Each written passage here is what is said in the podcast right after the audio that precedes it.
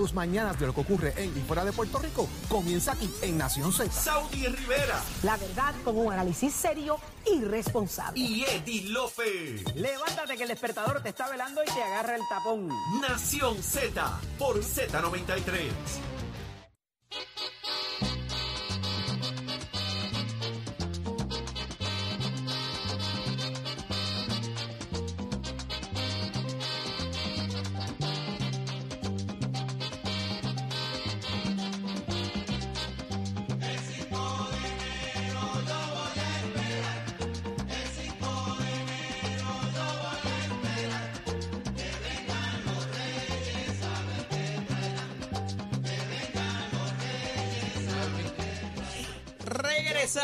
Aquí a Nación Z y ya tenemos montada la, la discusión.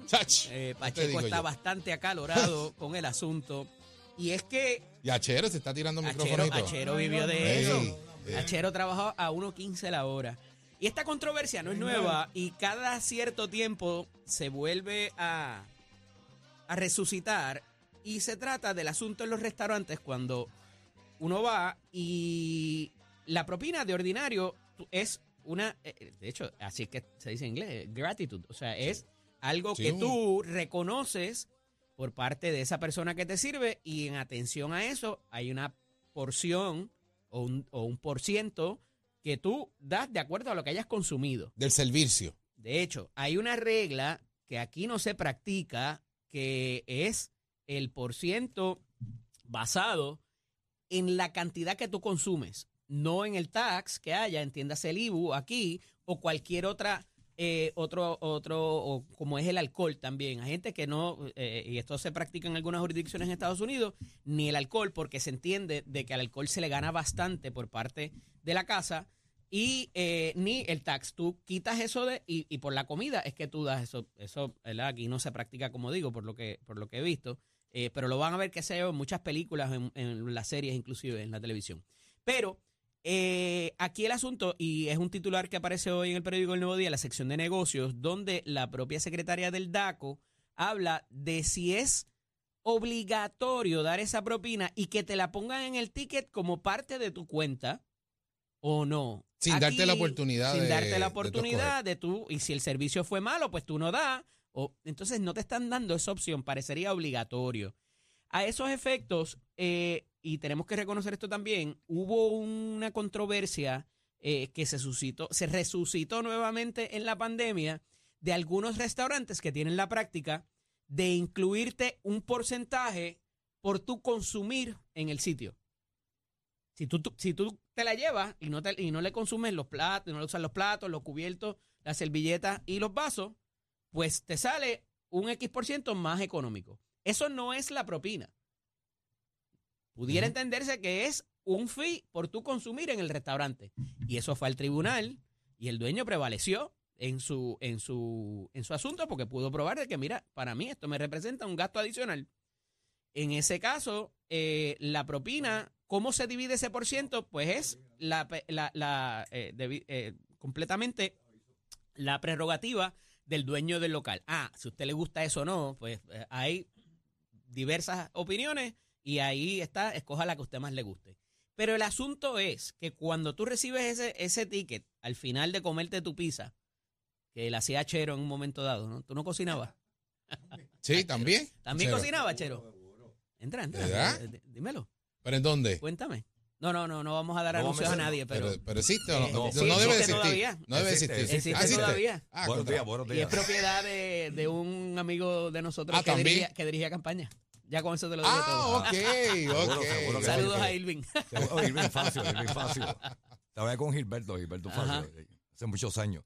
A 1.15 la hora. A uno A quince uno trabajaste. 15 la hora. Ese en era el aquel mínimo. tiempo, en aquel tiempo. Y empezaste lavando platos. Exacto, de Dick Watcher. Queremos oír las la- la- las opiniones de ustedes al 6220937, 6220937, para que nos hablen de cuando le llegue ese ticket y el mesero le dice, no, no, eso está incluido ahí y tienes que pagarlo. Achero, eh, ¿cuánto, ¿cuánto tú te hacías en propina más o menos? Porque tú hacías de Boss Boy, hacías varias cosas más, nos No, comentabas para ahorita. que yo, yo era un polifacético dentro de la pizzería y eso. Es polifacético. Vete al counter, vete a Dick Watcher, vete a. O sea, Parquea- parqueabas carros, No, no, eso no, ahí no, ahí no En, llegaba. en béisbol eso se le llama el utility, o sea que tú estabas en todas las En posiciones. en todas las estaba en todas las bases. A veces me podía buscar 20 pesos, 25, 30 pesos, todo depende del movimiento, porque acuérdate que eso depende también de la persona a la cual tú le estás dando el servicio. Claro. Pues muchas veces te dan dos pesos, tres pesos, porque no es una, no es un por ciento de aquel tiempo que te decía como ahora, que eh, la propina está incluida en el ticket, porque a veces lo hacen así de esa Ya no, o manera. sea, no había un por ciento predeterminado, No, no, sino no. simplemente es lo que la persona dijera, Digo, pues, para mí en aquel tiempo, ¿entiendes? Te pueden dejar tres pesos, cuatro pesos, cinco pesos, seis pesos, dependiendo, todo depende. ok.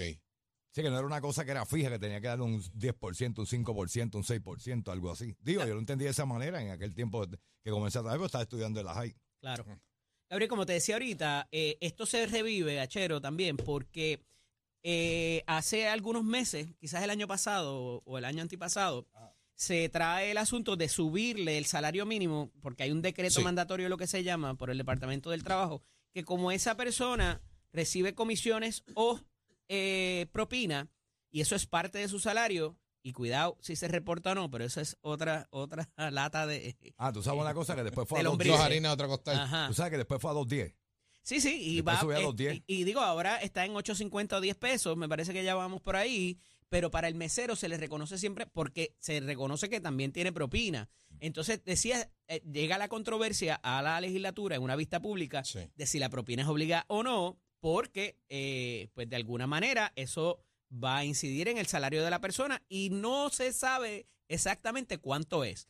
A pesar de que ahora la mayoría, la- el cash es menos. Antes, cuando no había tanta transacción electrónica y tantas alternativas que sea ATH Móvil, eh, eh, el Apple Pay y todo lo demás, eh, pues ahora eso se refleja en, el, en, el, en los recibos y pudiera el negocio o está obligado el negocio de alguna manera reportar eso como ingreso de la persona. Así que cuidado. La propina. La propina. De hecho, hay muchos restaurantes, particularmente las cadenas, los restaurantes en cadena, que eh, tú no te llevas la propina esa noche. De ordinario, tú seteas de lo que tú debes de tus mesas versus lo que te dieron de propina y ese exceso tú te lo llevas esa noche. Y ahí está el peligro de no reportar ese ingreso. Versus el, el asunto de, de que lo cobre la- el establecimiento y después te llega un cheque esa semana o la semana siguiente de lo que han sido la acumulación de tus propinas. Y ahí De se esa te- semana. Y ahí se te reporta como ingreso. Muchas de las cadenas Ah. están haciendo eso. Pero mira, ya tenemos llamadas. Vamos a ver qué nos dice el público. Tenemos anónima. ¿De dónde? De la calle. Ni eso quiere decir. Buenos días, bienvenida. Buenos días, pero sin temor a equivocarme. Anda, imagínate tú, señora Rodríguez, bienvenida. Saludos. Saludos. Mira, en mi juventud yo fui, eh, fui mesera en un restaurante de mariscos que de hecho el propietario era mi tío en ese tiempo. ¿Ok? Y yo creo que uno tiene tener la oportunidad de evaluar en aquellos tiempos, ¿verdad? Yo, a mí, yo entiendo que, que a mí me evaluaban, el público siempre tendría a evaluar. Este, creo que es un poquito injusto el que sea obligatorio, porque a veces realmente tú no recibes ese servicio que esa persona eh, merece esa cantidad. Tal vez no es que no merezca nada, pero tal vez a la cantidad que lo están llevando de forma obligatoria no es eh, correcto. Igual que a veces pues se reparten las propinas y tú puedes tener compañeros que se esmeran y sí están dando el 100% que es lo que merece esa persona que está allí promocionando y permitiendo que por su visita tú tengas ese trabajo y hay quienes no. Y eso es un poquito como que... Y una pregunta, ¿y a usted le pagaban por hora también? Tenía un... Eh, Pagarte por hora algo, Sí, por lo menos. Tenía mi, sala, sí, tenía mi salario por hora. ¿Y era obviamente, cuánto? Sí, eh, ah, wow, para aquel momento yo creo que eran dos algo, Ok. dos cincuenta, algo Eso así. debe haber sido finales de los 80, principios de los 90 quizás, o mediados de los 90 por ahí.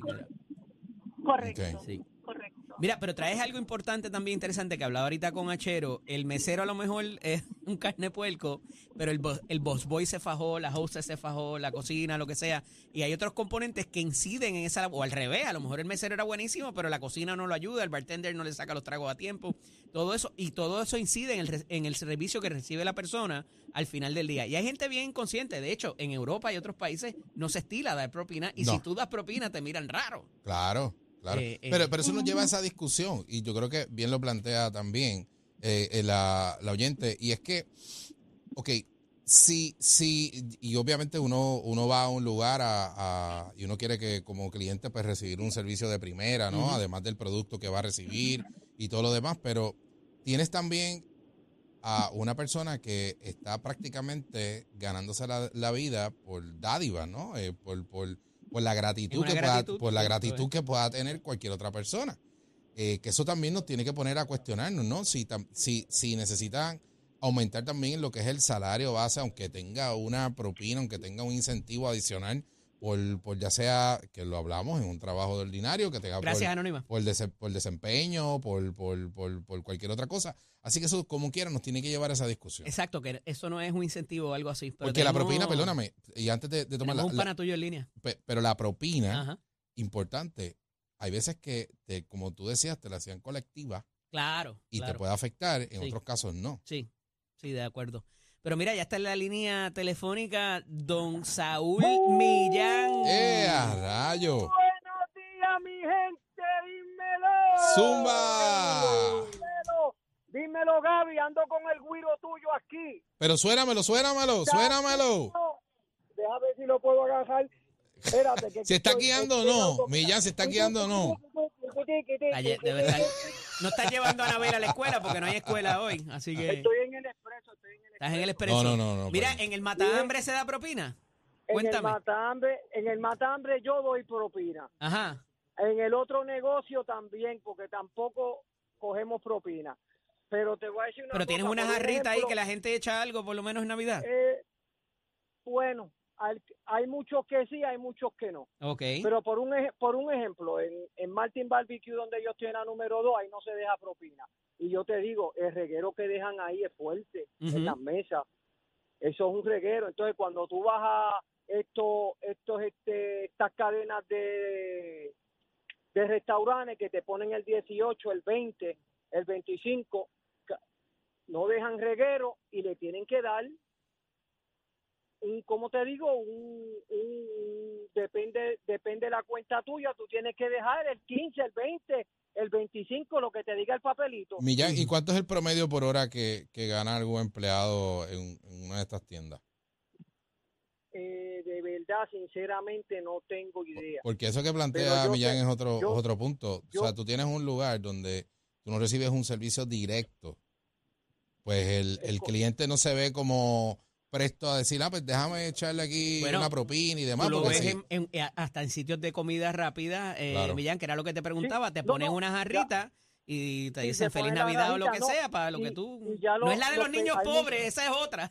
Sí. la de los niños pobres. Pero ya hay mucho, ya hay muchos negocios que tú vas, pequeños comerciantes, que cuando te van a cobrar te dicen, vas a dejar algo, vas a dejarle algo de tip a los, no, no, va a dejar algo de tip.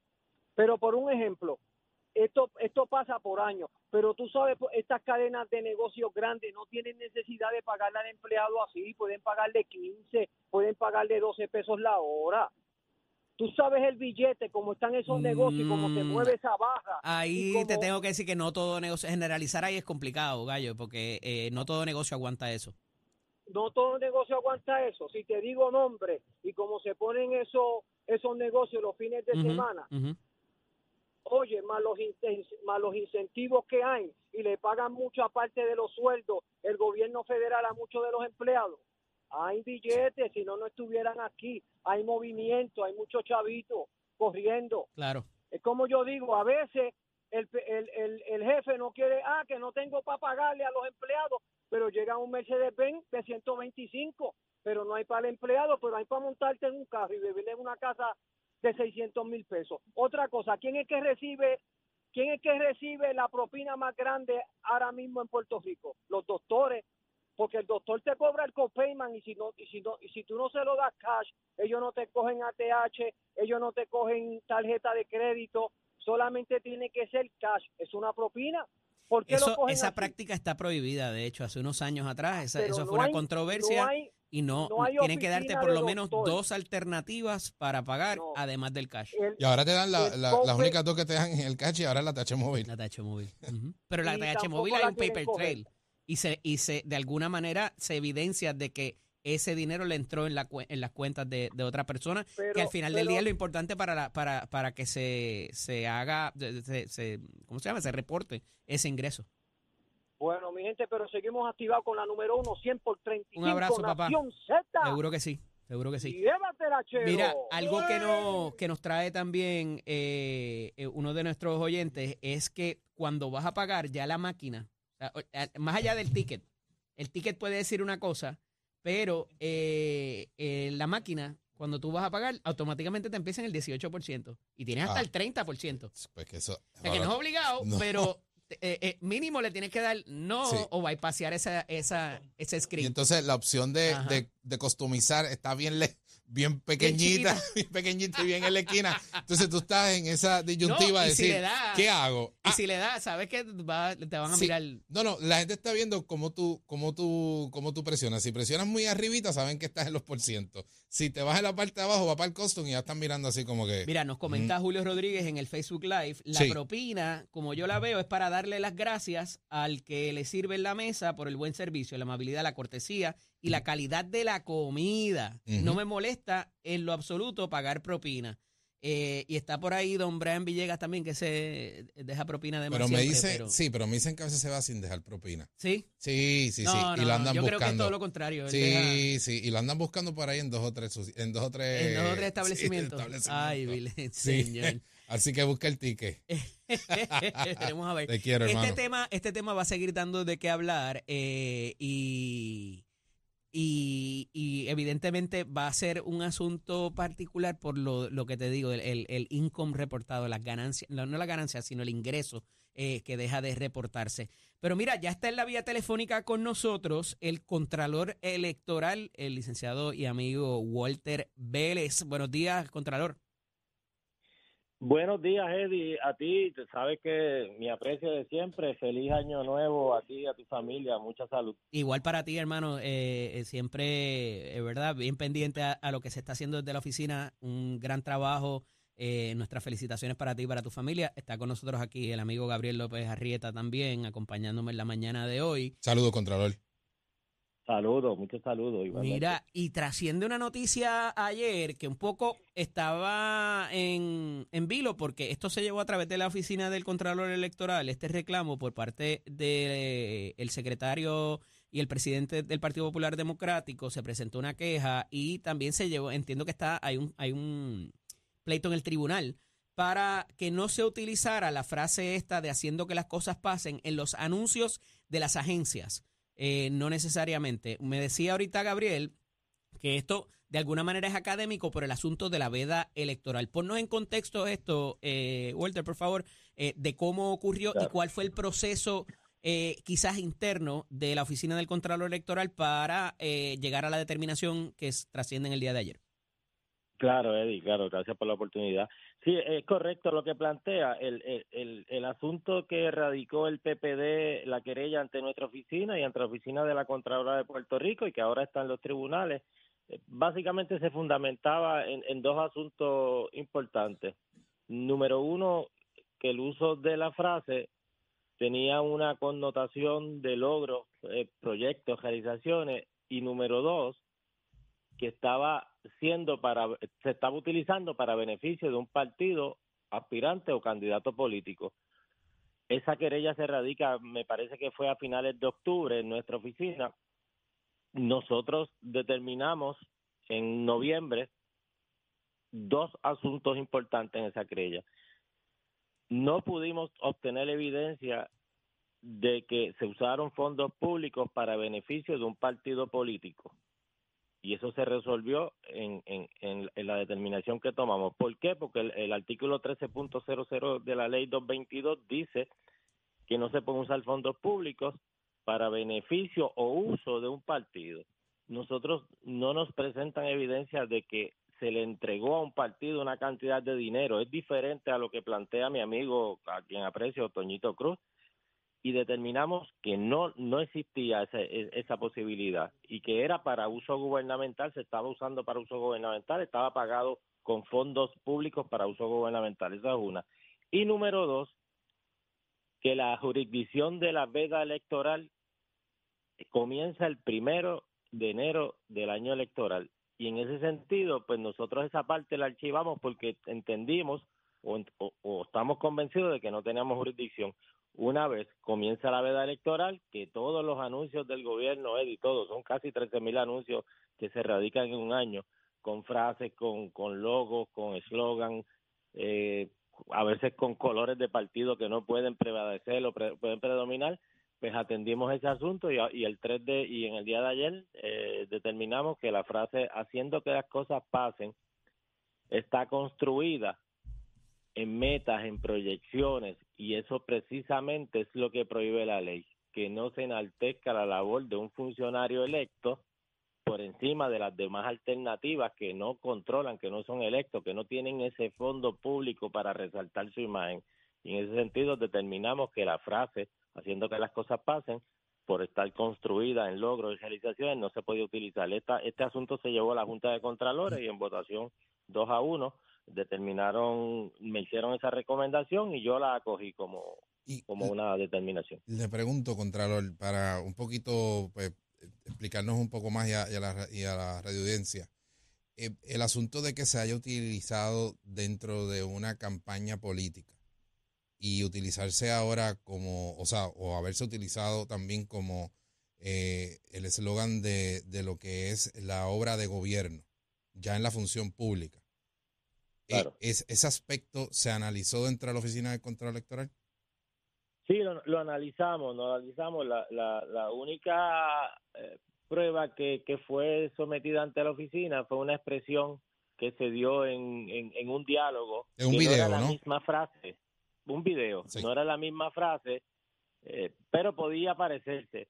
Sin embargo, la, la distinción de la disposición de nuestra ley es que los fondos públicos se le otorguen o se le den a un partido político para ellos proyectarse. Esa es la distinción. En este Ah, caso, ya. el fondo público que se utilizó era pagado por el por el Estado para anuncios del Estado. No fue que se, que yo saqué dinero o che- un cheque de, de los fondos del Estado y se los pasé a, a Para resaltar a una político, institución política. propiedad. Ok, ok. Exacto. exacto. Eh, Contralor, esto sería la determinación desde que se tomó, entiendo que fue ayer o hace unos días en adelante, pero ¿qué va a pasar con la, los anuncios que sí se hicieron y que se pasaron? ¿Hay alguna hay algún mecanismo dentro de la oficina del comisionado electoral para esos propósitos, como ha requerido Toñito Cruz, que se devuelva ese dinero que se utilizó en ese tipo de campaña? ¿O es retroactivo o es prospectivo completamente la determinación de la oficina? Pues mira, no, yo no tengo jurisdicción del 31 de diciembre hacia atrás.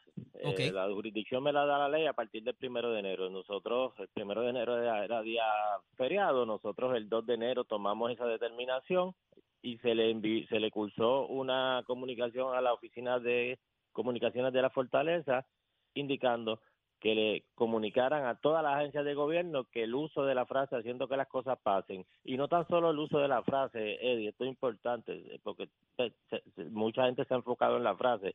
Si ven los anuncios debajo de la frase está el nombre del del funcionario electo Pedro eh, Pierluisi y el título de gobernador. La ley expresamente prohíbe que tengan nombres y los títulos de la posición que ocupan y, y la Pero y la determinación foto, se- como pasó, como está pasando en un municipio también que, que se ha hablado en estos días. Sí, Al lado no, de la la, foto al está- lado de, este, tú pones la obra y pones la foto de la persona, no tienes que poner quién Claro, son y, qué, y qué No posición. hay que poner ni el nombre. Ya eso es bastante sugestivo, quiero decir, Contralor. Sí, está prohibido, Eddie, como, como muy bien tú planteas, eso está prohibido. Se prohíbe el uso de foto, uso de nombre, uso del título, eh, colores alusivos a partido o que predominen, no que estén prohibidos, que predominen colores alusivos a partido. Esto tú lo ves mucho en los municipios.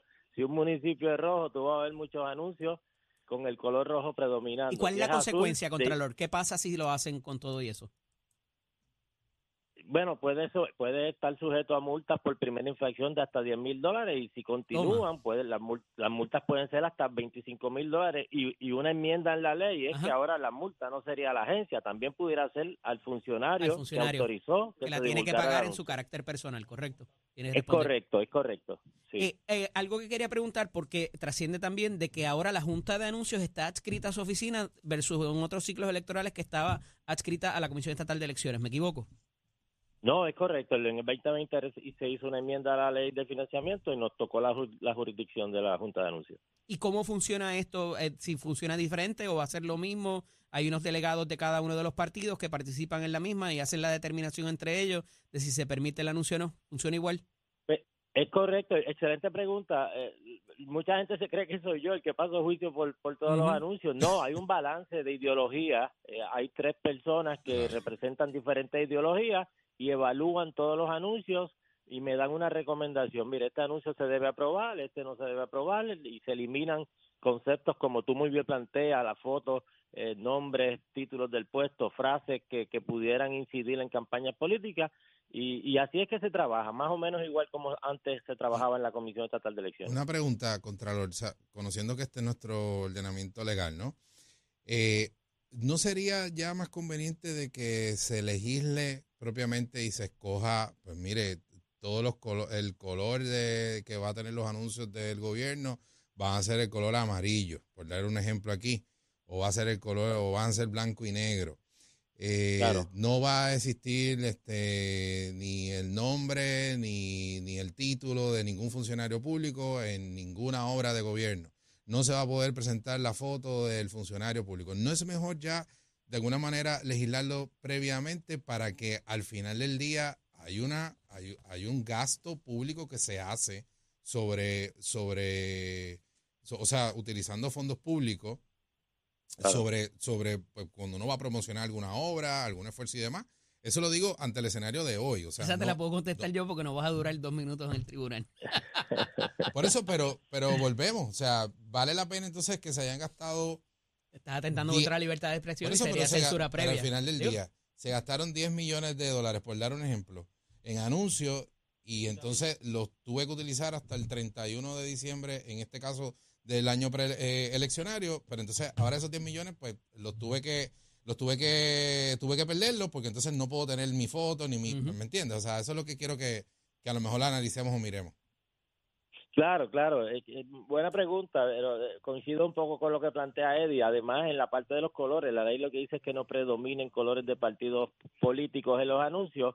Eh, eso sería formidable lo que plantea y así se evitaría este asunto, pero pues hay, hay otras eh, condiciones que no lo permiten. Por ejemplo, haces un anuncio y se sabe que el cielo es color azul, pero yo no puedo decir, pues, Claro, no pongamos puedes en el cielo Exacto, igualmente el, el, el cuerpo de bomberos, pues su distinción es rojo, el fuego es rojo, el corazón es rojo, pues, es, es- es complicado, es, es- una cuestión también de la evaluación y el criterio de cada uno de los oficiales examinadores y lo que se busca es que los anuncios sean lo más sobrio posible y que lleven un mensaje de interés público. ¿Por qué para anunciar una feria de salud tiene que estar la foto del alcalde, tiene que haber un estribillo haciendo o pues, seguimos trabajando por ti. Mire, ¿no? Hay una feria de salud en tal hora, en tal fecha, eh, te Claro. invita el gobierno municipal. Contralor, Eh, Cuando uno ve esos anuncios, Eddie, a veces la foto es más grande que, que, que, el, que, que el mensaje de interés público que se quiere llevar.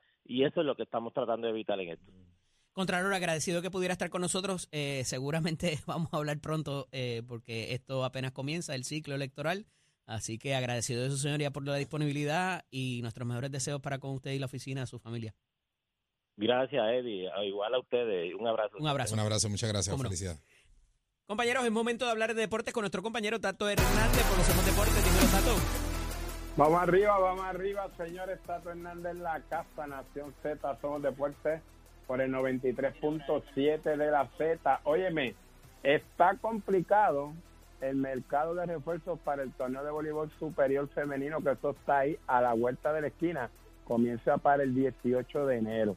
A solo días para que inicie la temporada, pues hay varios equipos, como ejemplo las campeonas defensoras Pinkin de Grosal, que apenas tienen un refuerzo al igual que otros quintetos como Guainabo y Junco, pero también hay algunas que completaron, como las Changas de Naranjito, Cangrejeras de Santurce y Med de Guainabo. Este torneo arranca el próximo 18 de enero y el mercado de las jugadoras importadas, quien será clave para esta temporada ante la gran ausencia de muchas jugadoras nativas y extranjeras que están participando en torneos y en equipos fuera del país y en Europa. Así que vamos a ver qué es lo que pasa comparado con otros años, como por fin se acoplan los equipos y se engranan porque ya el 18 de enero empieza el voleibol superior femenino en Puerto Rico y toda vez acontecer, usted se entera aquí en Nación Z Somos Deporte y esto es para oficio de nuestra escuela que te informa que ya estamos trabajando la matrícula febrero 2024.